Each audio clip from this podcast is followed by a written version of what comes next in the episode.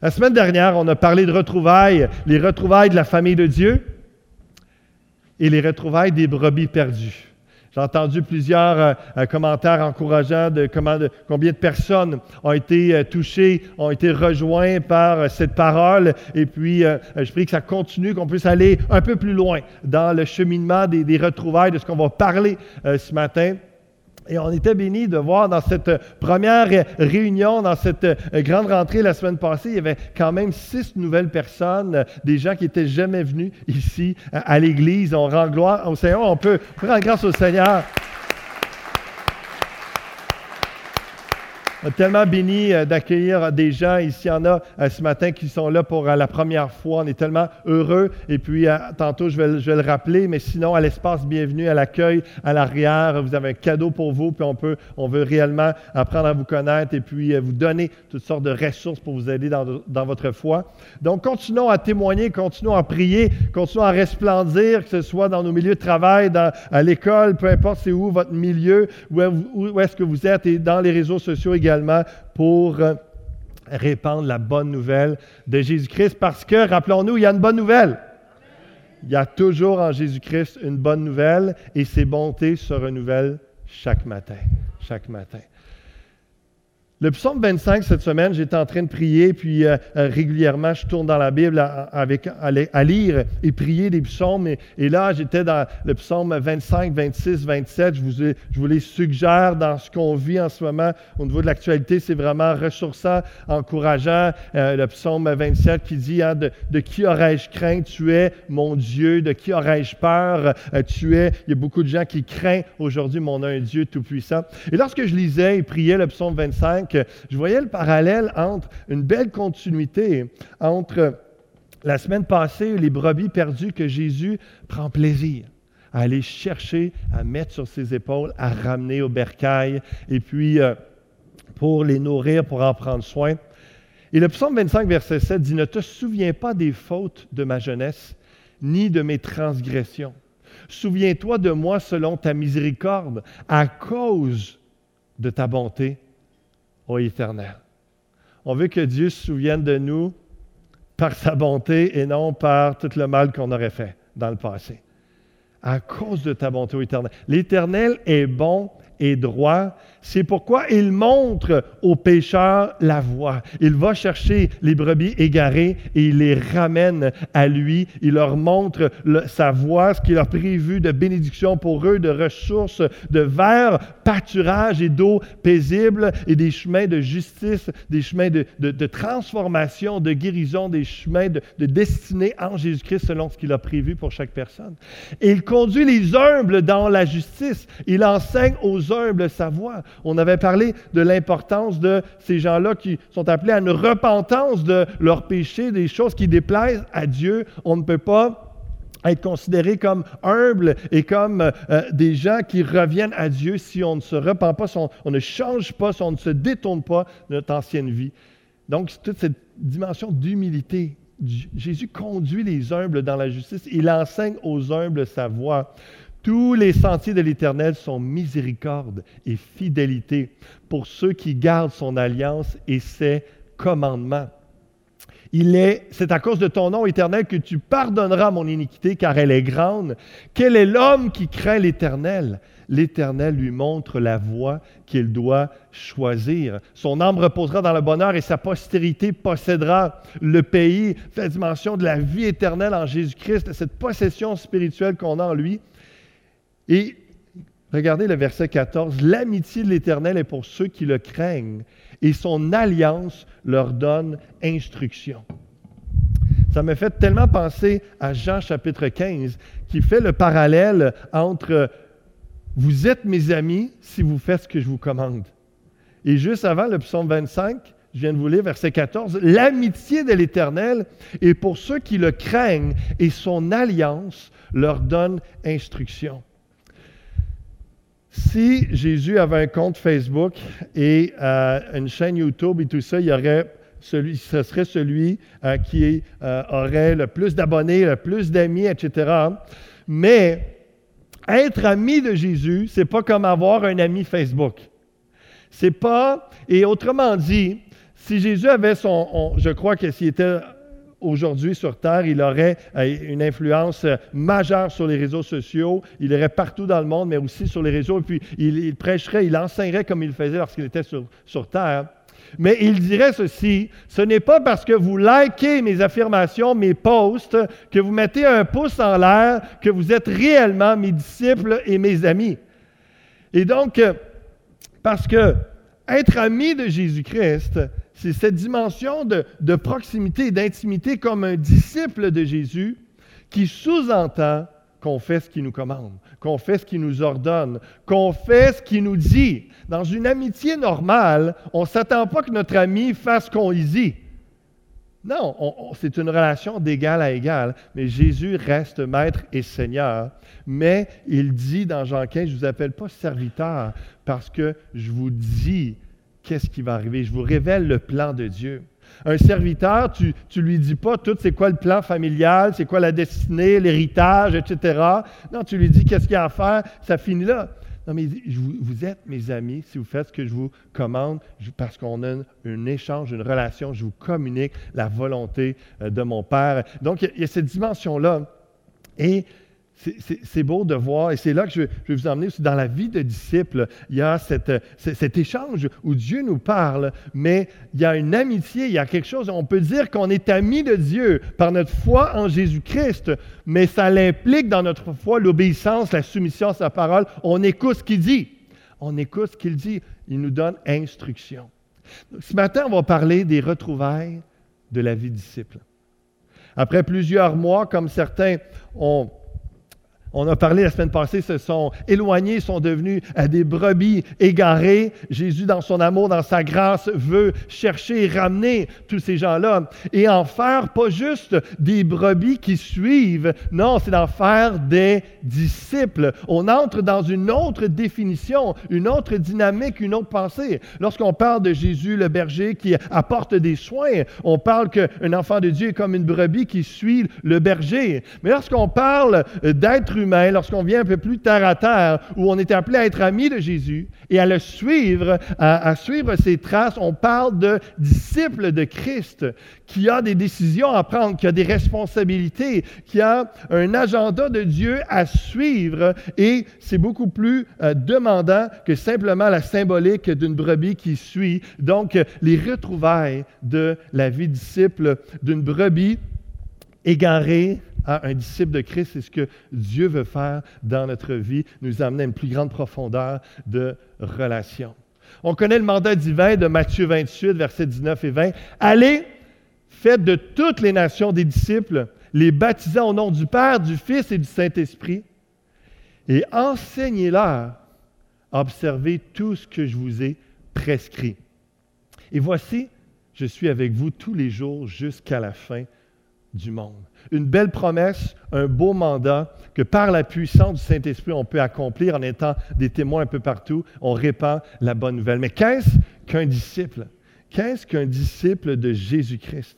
On est appelé à former des disciples, on est appelé personnellement à être un disciple et à se reproduire spirituellement dans d'autres disciples. Mais qu'est-ce que ça veut dire?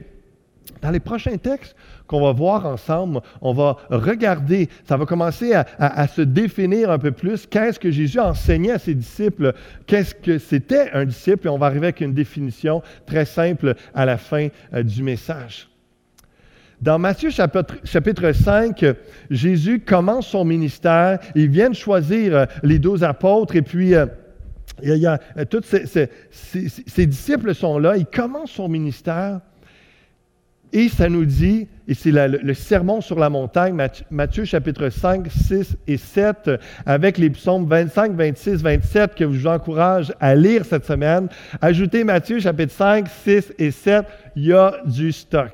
Il y a vraiment beaucoup de choses à saisir. Jésus est assis avec ses disciples et il les enseigne. Voyant la foule, Jésus monta sur la montagne après qu'il se fut assis, ses disciples s'approchèrent de lui, puis ayant ouvert la bouche, il les enseigna et dit, on va voir dans quelques instants ce qu'il dit,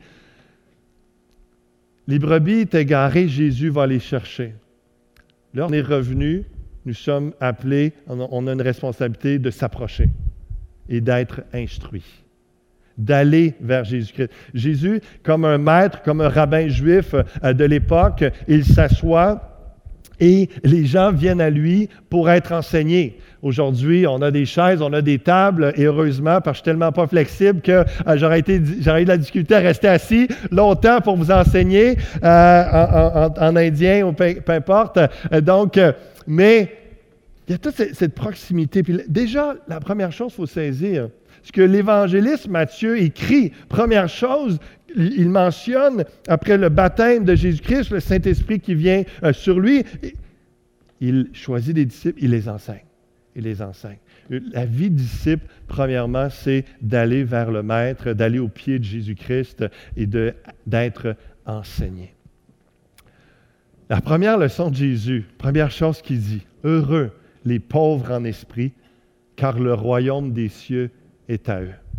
Il y a plusieurs définitions de ce que c'est être euh, pauvre en esprit, mais c'est toute la dimension d'humilité où ce que tu vas vers Jésus, puis tu dis, je suis pauvre, aveugle et nu, j'ai besoin que tu me donnes la vie, j'ai besoin que tu m'enseignes, j'ai besoin que tu euh, me guérisses, que tu me pardonnes de mes péchés, j'ai besoin que tu m'enseignes. C'est l'humilité. Ceux qui sont riches en esprit, ceux qui pensent qu'ils n'ont pas besoin de Dieu, de Jésus-Christ, de la Bible, de sa parole, ne vont pas s'approcher de Jésus-Christ pour être enseignés heureux, béni. Il y a le shalom, il y a le bonheur de Dieu et sur ceux qui reconnaissent qu'ils ont besoin de Jésus, qui sont enseignables. Es-tu enseignable?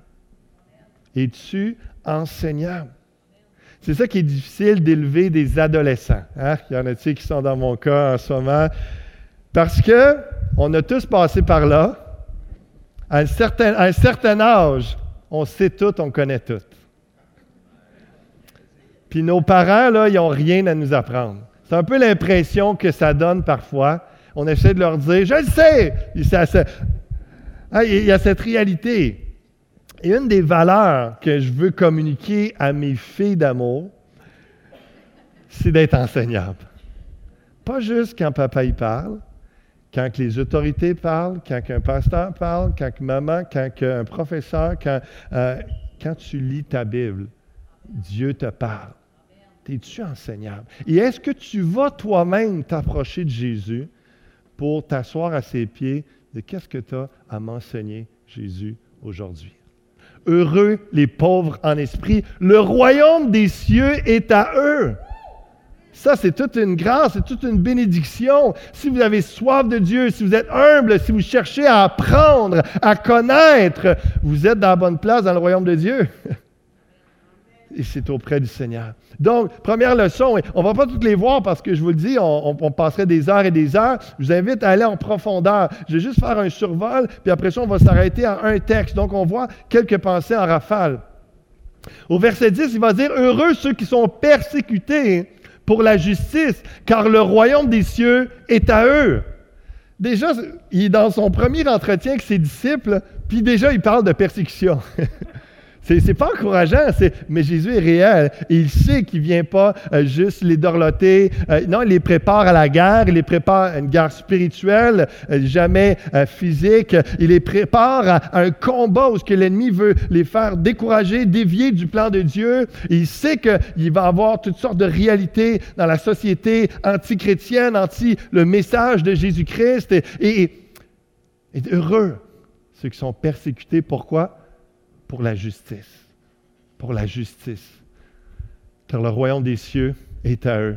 Après ça, il va dire des déclarations comme Vous êtes le sel de la terre, vous êtes la lumière du monde. Que votre lumière luise ainsi devant les hommes, afin qu'ils voient vos bonnes œuvres et qu'ils glorifient votre Père qui est dans les cieux. Jésus commence à parler du cœur. Tu veux être un disciple, sois bien disposé. Sois humble, sois enseignable, cherche à apprendre, à comprendre. Peu importe l'âge que tu as, peu importe le diplôme que tu as, tu as des choses à connaître encore. Tu as des choses à apprendre. Jésus veut t'enseigner encore, puis je pense que c'est le maître des maîtres. C'est la personne qui peut te donner les meilleurs conseils, les meilleures instructions, et pas juste, non seulement des principes généraux pour ta vie, mais des, des paroles très précises dans tes relations, dans ta, gestion émotionnelle, dans ton travail, dans tes finances, dans ton mariage, dans, tous les aspects de ton cœur, de ta vie, de tous les domaines de ta vie. Jésus peut t'enseigner. Et là, il parle de donc euh, pauvre en esprit. Et puis, euh, il parle la dimension que c'est aussi, ce ne sera pas toujours rose dans les persécutions. Puis après ça, un disciple de Christ, ce n'est pas juste tout le temps à l'intérieur. Il y a quelque chose qui se voit. Tu la terre, tu fais une transformation, tu purifies la société, tu emmènes une lumière dans les ténèbres, tu, il y a des œuvres, il y a des paroles, il y a quelque chose qui, qui transcende, qui sort, qui transpire de ta vie, qui montre que tu es un disciple de Christ. Quand je vous le dis, si votre justice ne surpasse pas celle des scribes et des pharisiens, vous n'entrerez point dans le royaume des cieux. Les scribes et les pharisiens, eux, étaient ceux qui, se croyaient riches en esprit, qui croyaient qu'ils avaient l'affaire, ils savaient tout. Mais Jésus leur dit combien de fois, malheur à vous, hypocrites, parce que vous citez des versets comme ça, mais vous ne les appliquez pas. Vous citez plein de choses, vous avez plein de connaissances, vous mettez des fardeaux sur les autres, vous jugez, vous portez des jugements sur les gens. Mais dans la vraie vie, quand les gens ne vous voient pas, vous ne vous comportez pas comme un enfant de Dieu. Donc, il dit, il faut que votre justice, ça veut dire votre pratique, votre vie de tous les jours, il faut que ça soit une coche de plus que ça. Que tu sois la même personne dans l'ombre comme dans le public, au niveau de l'obéissance à la parole de Dieu, de tes convictions, de tes enseignements, de ta parole. Matthieu chapitre 6 va dire, gardez-vous de pratiquer votre justice devant les hommes pour en être vu. Autrement, vous n'aurez point de récompense auprès de votre Père qui est dans les cieux. Il va donner l'exemple de l'aumône, c'est lorsque tu donnes de l'argent aux pauvres. Lorsque, lors donc que tu fais l'aumône, ne sonne pas de la trompette devant toi. Tu ne le fais pas pour que les autres le voient. Tu le fais parce que tu es motivé comme un disciple de Christ à faire comme Jésus faisait et tu sais que ton Père, il te voit. Mais quand tu fais l'aumône, que ta main gauche ne sache pas ce que fait ta droite, L'image est forte, tellement de dire, fais ça dans, l'ombre, fais ça vraiment dans, l'humilité, pour Dieu, pour le bien de la personne qui est là, et non pour être vu, afin que ton aumône se fasse en secret, et ton Père qui voit dans le secret te le rendra. Lorsque vous priez, ne soyez pas comme les hypocrites. Il va dire plus loin, mais quand tu pries, entre dans ta chambre, ferme ta porte, prie ton Père qui est là dans le lieu secret, et ton Père qui voit dans le secret te le rendra. Il y a des temps de prière en Église, de prière publique, mais Jésus est en train d'adresser un disciple de Christ. Fait pas juste la vie chrétienne quand il est en assemblée, quand il est à la synagogue, quand il est dans le bâtiment ici à l'Église Fusion. Non, non, c'est en tout temps. Puis tu le fais pas pour les autres, tu le fais parce que tu aimes Dieu. Tu marches sur ses traces et tu suis Jésus-Christ et tu es le même dans ta chambre, dans le secret, que dans le public. Il y a, tu aimes Dieu, tu veux suivre et tu veux aller à ses pieds, entendre ses enseignements. Si vous pardonnez aux hommes leurs offenses, votre Père céleste vous pardonnera aussi. Mais si vous ne pardonnez pas aux hommes, votre Père ne vous pardonnera pas non plus vos, offenses. On est rendu un peu plus loin dans le chapitre 6. lorsque vous jeûnez, ne prenez pas un air triste comme les hypocrites. Encore une fois, il va parler des, pratiques spirituelles où ce que tu es un disciple de Christ, ça paraît à quelque part. Ça paraît dans ta vie de tous les jours, dans ta semaine, ça paraît dans, dans tes paroles, ça paraît dans tes motivations, dans tes buts de ta vie. On voit Jésus qui enseigne ses disciples. Et là, on peut dire être lumière du monde sans vouloir être vu. C'est un peu, euh, euh, peut-être, euh, c'est antagoniste, c'est contraire. Non. Question de motivation question de motivation. On est appelé être la lumière du monde, mais notre motivation n'est pas de vouloir être vu, c'est que Jésus-Christ soit vu. Glorifions le Père et non nous-mêmes. Dans une vie, dans une société de marketing, c'est très difficile aujourd'hui de faire les choses pour la bonne raison.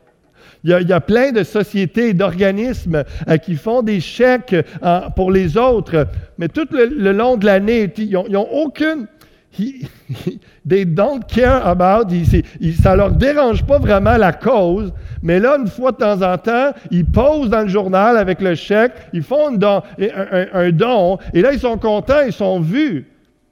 Puis après ça, ils, passent à autre chose, continuent leur train-train. Ça, c'est nos entreprises aujourd'hui pour la plupart, souvent. Et non de faire, et des fois, je suis surpris parce que ce n'est pas un gros montant. 1000 dollars, 2000 dollars, C'est pas un peu gênant, non? Mais ils veulent être vus, c'est important. Non. Encourage les autres à donner. Sois un exemple, donne, mais tu n'as pas besoin d'être vu pour ça. Tu le fais pour la cause. La cause va avancer. Eux, si, l'organisme veut faire euh, quelque chose, te remercier, c'est libre à eux, mais soit marketing. Mais le disciple, la vie du disciple, soit la lumière du monde, mais pas pour être vu toi-même. Glorifions le Père et non nous-mêmes. Maintenant, on pourrait, comme je dis, passer des heures sur Matthieu 5, 6 et 7, et ce serait pertinent, ce serait... Euh, mais on ne prend pas le temps ce matin pour, tous ces, détails-là. Je compte sur vous pour les lire, puis vous m'écrirez, hey, ça, ça m'a béni, tel verset, euh, et puis on, en jasera euh, pendant la semaine, Matthieu 5 à 7, le sermon sur la montagne. Tout de suite après ça, dans Matthieu chapitre 8, Jésus donne la clé pour la vie disciple. Et, je le reprends sous une autre forme dans Luc chapitre 9 parce qu'il euh, y, a un angle, une inspiration que j'ai eue, mais euh, la pensée euh, est la même. quelle est la clé pour réussir à être disciple de Jésus? Parce que si vous lisez Matthieu 5 à 7, vous allez voir que, ouf, c'est quand même quelque chose. Puis, connaissant certaines personnalités des gens, elle commencera à stresser, à dire, j'ai peut-être oublié quelque chose aujourd'hui qu'est-ce qu'il fallait que je fasse pour être disciple? Qu'est-ce que, qu'est-ce que, est-ce que je suis en train de déplaire à Dieu dans quelque chose? Est-ce que, est-ce que je manquais quelque chose? Euh, c'est, quoi, Seigneur? Au lieu d'être dans une relation d'amis qui va chercher instruction et qui marche. Mais il y a une clé qui nous aide que si tu vis cette clé-là, tu peux être certain que tout ce qui est écrit dans Matthieu 5 à 7 va être inclus là-dedans.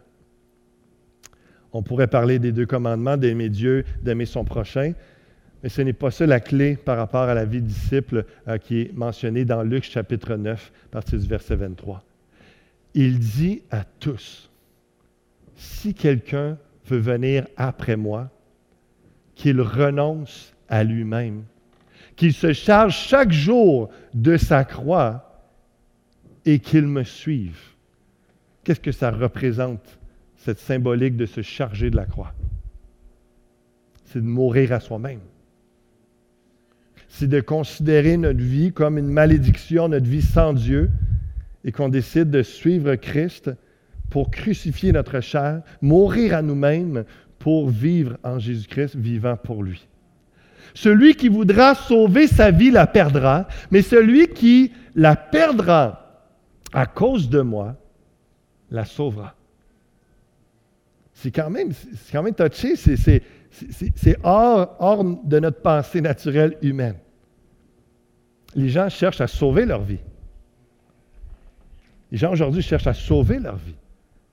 Et que servirait-il à un homme de gagner tout le monde entier s'il se détruisait ou se perdait lui-même? C'est ça Jésus qui va emmener comme, illustration, faire réaliser. Tu peux être le plus riche du monde, le plus, influence, le plus influencé, le plus populaire, mais si ton âme est damnée pour l'éternité, si tu es malheureux et tu penses au suicide et à la mort, si tu as tout ce que tu veux, tu as toutes les femmes ou les hommes que tu veux, tu as tous les chars, les maisons, tu as, tout ce que tu veux, que tu penses que tu peux convoiter ou désirer, mais qu'en bout de ligne, tu t'en vas pour la séparation de Dieu pour l'éternité, dans, l'ombre, dans la solitude, dans le, désarroi, dans la souffrance, qu'est-ce que tu as gagné réellement? S'il se détruisait lui-même. Quiconque aura honte de moi et de mes paroles, le Fils de l'homme aura honte de lui quand il viendra dans sa gloire et dans celle du Père et des saints anges. Beaucoup de gens ont, bien ils remettent tellement facilement la parole de Dieu en question. Parce qu'il y a des choses que ce n'est pas populaire à dire, que ce soit au niveau de la sexualité, que ce soit au niveau des convictions, des, pratiques de, vie par rapport aux standards chrétiens versus les standards de ce monde. Et des fois, ils ont honte de, se comporter comme un chrétien réellement, puis ils vont remettre en cause, non, mais la Bible, ça ne veut pas vraiment dire ça.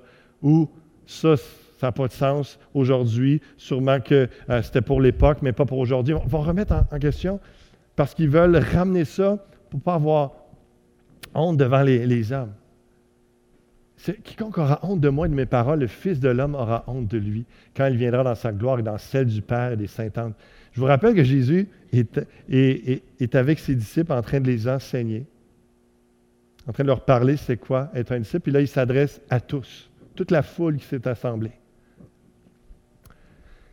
J'entendais parler de, Lawrence Stroll euh, et euh, M. Desmarais, deux Québécois milliardaires et euh, qui ont acheté Aston Martin et la F1. Puis c'est toujours, toujours excitant d'entendre parler d'un milliardaire, ce qu'il fait, ce qu'il possède. Puis euh, c'est impressionnant. On est, facilement impressionné par des hommes d'affaires qui réussissent, mais en plus de Waouh, c'est le fun, des Québécois qui ont, euh, une envergure internationale. Puis euh, juste faire partie de la liste des milliardaires, c'est quand même, c'est quand même select, c'est quand même particulier.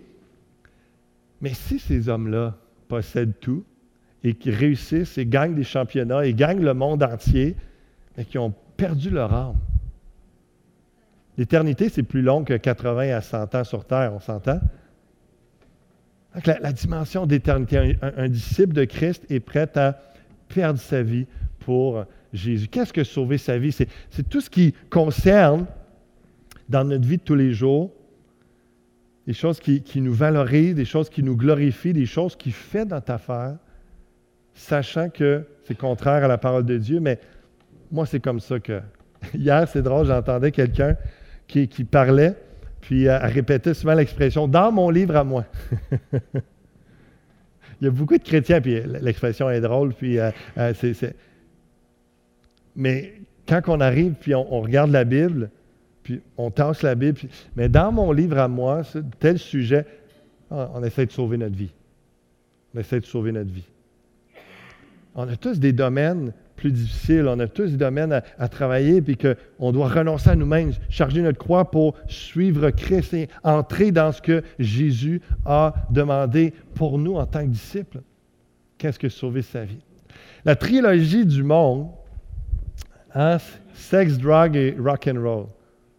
J'ai appris que c'était un titre de chant dans les années 70 à peu près.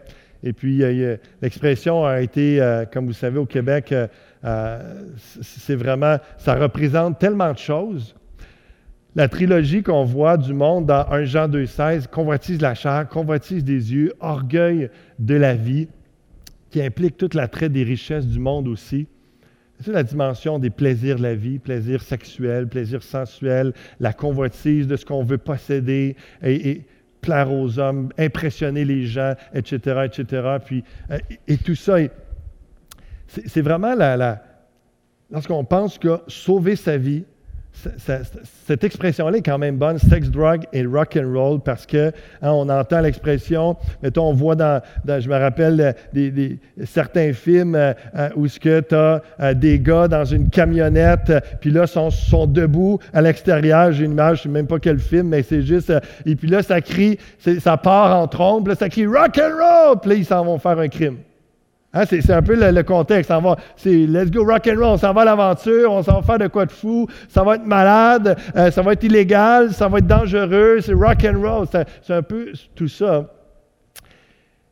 cette expression-là. Et combien même de chrétiens luttent encore? Alors que sauver ta vie, c'est ça.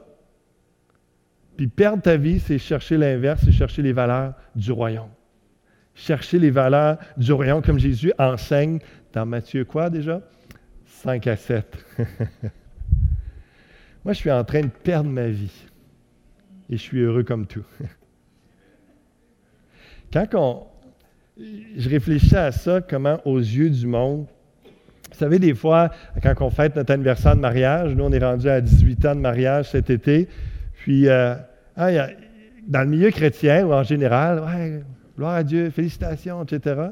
Dans un certain milieu, on lance une blague de Ah, ouais, bah, c'est courageux, euh, prisonnier depuis toutes ces années-là, tout ça. Puis c'est un peu, quand on pense comme eux, c'est hey, Moi, j'étais en train de perdre ma vie avec la même femme depuis 18 ans. J'ai manqué, là, hein, je sais pas combien de femmes, je sais pas combien d'ITS, d'MTS. Euh, j'ai manqué, là, de toutes sortes de brisements émotionnels, de blessures, de déceptions, de, de, fausses apparences, impressions. j'ai manqué tout ça. Moi, je suis en train de perdre ma vie. Sex, drug et rock and roll. Les richesses de ce monde. Moi, je me promène avec deux autos 2007-2009. Moi, je suis en train de perdre ma vie, là. Moi, je rentre chez nous, je, relaxe, je suis en paix, j'ai aucun stress de est-ce que je dois payer une facture, tout ça. J'ai pas de dette, je suis pas stressé du tout. Moi, je suis en train de perdre ma vie. Là.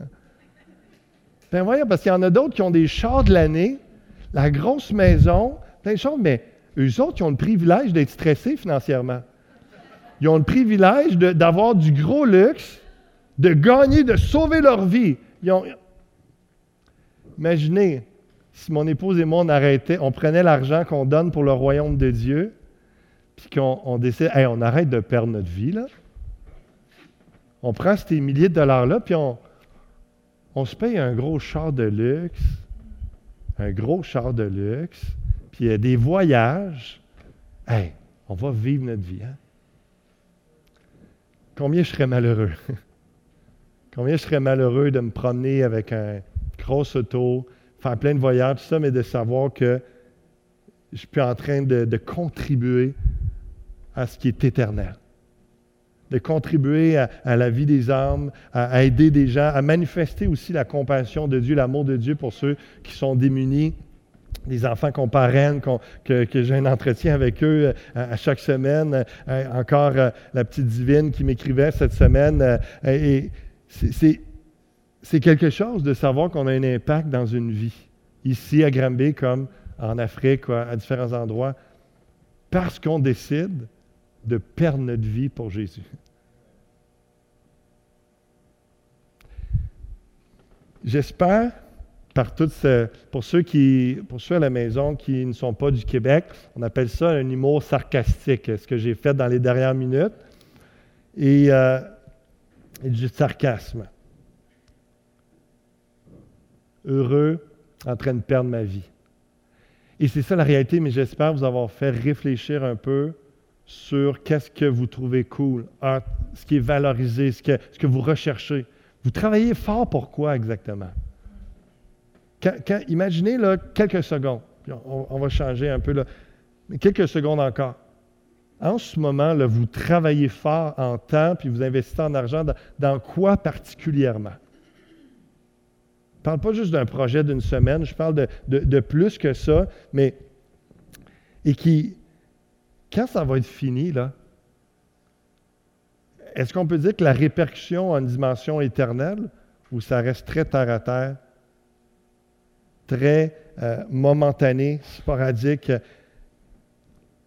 Parce que lorsqu'on a ce genre de réflexion-là, puis on se dit, OK, mais on est un disciple de Christ, on est appelé à perdre notre vie pour lui, et non chercher à sauver, parce que qui vont, ceux qui vont sauver leur vie vont la perdre. Et ceux qui vont perdre leur vie pour Jésus vont la gagner. C'est l'expression qui est là pour, qui explique un disciple de Christ. En quoi investissons-nous nos vies? Un disciple de Jésus, c'est donc quelqu'un qui croit en Jésus-Christ comme Seigneur et Sauveur, certainement, et qui perd sa vie pour Jésus. Lorsque l'on perd sa vie pour Jésus, c'est qu'on consacre temps et argent corps et âme pour le Seigneur, son Église, son service, selon ses standards et ses valeurs. Ça, ça commence à ressembler à une définition simple, mais qui touche la dimension de renoncer à soi-même, charger de sa croix, et puis perdre sa vie pour Jésus-Christ. Il faut essayer de trouver, de mettre des mots sur ce que ça représente dans notre quotidien, puis c'est un peu ça. À quoi est-ce qu'on consacre notre temps et notre argent, notre corps, notre âme, dans notre vie de tous les jours? Avec quel standard, quel objectif, quelle valeur morale? Qu'est-ce qu'on va faire comme Église cet automne pour aider à cela? Évidemment toute la dimension groupe vie parce que c'est des temps relationnels où ce que on peut fraterniser, mais s'instruire, s'encourager, s'édifier autour de la parole, prier les uns pour les autres. Et dans cette dimension-là régulière, constante des groupes vie, dans des groupes de 5 à 10 personnes à chaque semaine, il y a cette dimension-là où on se forme en tant que disciple. On reste près des pieds de Jésus-Christ pour être enseigné également parce qu'on met toujours Jésus-Christ et sa parole au centre des discussions euh, d'un groupe vie. Et bientôt, comme il a été annoncé dans la vidéo tantôt, au mois d'octobre, vous aurez euh, différents groupes qui vont vous être offerts. Encore une fois, mettez ça euh, dans, votre préparation d'agenda pour les prochaines semaines, pour vous impliquer au moins quatre semaines en octobre, vivre ces moments de fraternité dans le but de s'instruire les uns les autres, de grandir, de fraterniser, de se retrouver ensemble, de vivre l'Église encore plus que ce qu'on peut vivre ici même ou à la maison, avoir une dimension un peu plus de, de vie de disciples. Il va y avoir également six lundis soirs à partir du 28, septembre que Pasteur Serge va donner avec un, livre sur la vision chrétienne euh, du monde. Donc, euh, il a envoyé les courriels dans les dernières semaines. Si vous avez manqué ça, c'est encore le temps, pardon, d'écrire à Pasteur Serge ou au bureau pour euh, info à commercialéglisefusion.com si c'est plus simple pour vous. Euh, et puis, euh, pour avoir des informations, ça va être des rencontres Zoom cette fois-là. Pour, et puis, vous allez lire un chapitre ensemble, vous allez revenir ensemble, vous allez échanger, vous allez partager pour laisser la parole de Dieu, laisser ce qui est écrit, ce qui est mentionné comme vérité biblique sur la vision, pour avoir une vision chrétienne du monde. Il y a les Jeudis Académie encore avec Pasteur Serge qui continue. il y a la formation 2.0, on va arriver avec les dates bientôt pour, avec Pasteur Gilles pour enseigner, pour former à tous ceux qui le désirent. Il y a du mentorat de leadership qui va continuer à être fait, des minutes de vérité, comme vous allez voir, on veut en avoir chaque semaine. Au bout d'une année, ça va apporter quelque chose de plus à tout ce qui est déjà fait, déclarer des affirmations, des vérités. On les met sur euh, Facebook également. Donc, euh, et tout autre, les trois petits points, c'est tout ce que Dieu va nous inspirer aussi de faire en continuité parce que nous prenons des mesures pour réellement former des disciples, des temps de jeûne et prière aussi qui s'en viennent. On veut euh, avoir, cette euh, disposition de cette disposition de cœur. Jésus dit heureux les pauvres en esprit. Est-ce que vous pouvez dire ce matin, oui, je suis pauvre en esprit, dans le sens où ce que j'ai soif de Dieu, je recherche Dieu et je veux que lui m'enrichisse. Que lui m'enrichisse spirituellement. Les enligneux, ça c'est vous à la maison, vous êtes en ligne, vous êtes des enligneux, comme les surplaces, peuvent être disciples de Christ, car un disciple, ce n'est pas simplement quelqu'un qui se connecte ou vient à l'église au bâtiment. Tout ce qui est mentionné dans Matthieu 5 à 7 peut ne pas être accompli même si vous vous connectez, même si vous venez au bâtiment, ça dépend de votre attitude de cœur, ça dépend de votre démarche, et ça dépend si le dimanche s'inscrit dans une continuité de sept jours de semaine ou si c'est votre religion du dimanche. Un disciple de Christ, le, dimanche, la réunion, que ce soit en ligne ou sur place, fait partie d'un tout. Mais même là, c'est insuffisant, le, peu qu'on va jaser à la fin après. C'est dans les groupes vie, dans la semaine, c'est dans les échanges, c'est lorsqu'on plonge notre nez dans la parole et qu'on continue et qu'on témoigne, etc. Toute cette réalité-là du quotidien qui fait qu'on n'est pas des hypocrites, qu'on n'est pas des gens, comme Jésus dit à, à ses disciples, ça, c'est les hypocrites qui font les choses pour être vus. Mais ceux qui ne sont pas hypocrites font les mêmes choses pour plaire à Dieu qu'à personne. Donc, et ça, ça implique aussi prier, louer. On a le droit de louer tout seul, vous savez. Dieu, lui, est là pour entendre notre louange, puis c'est à lui qu'on donne notre louange. Je ne sais pas les uns les autres. Mais c'est bon de louer ensemble, je vous l'accorde.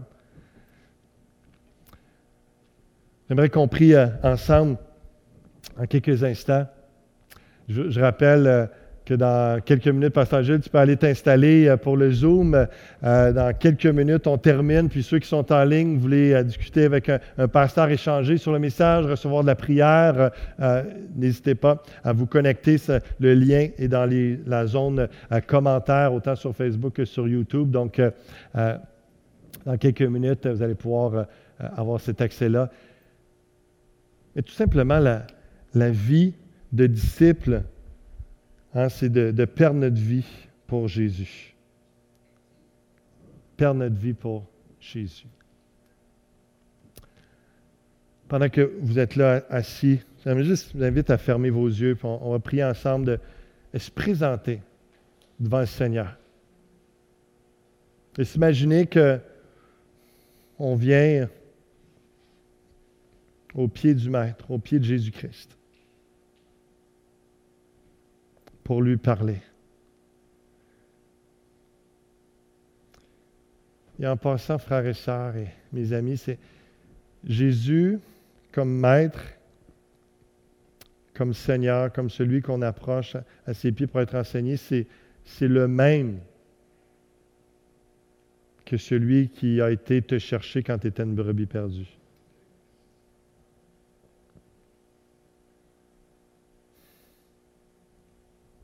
Le contexte d'action de Dieu à ton égard peut être différent dans le sens où, quand on commence à parler de la vie de disciple,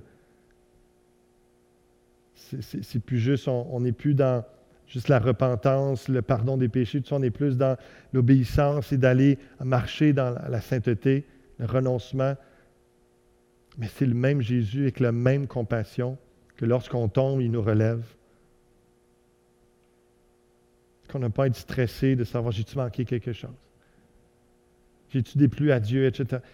Entretiens ta relation avec le Maître. Viens te laisser instruire.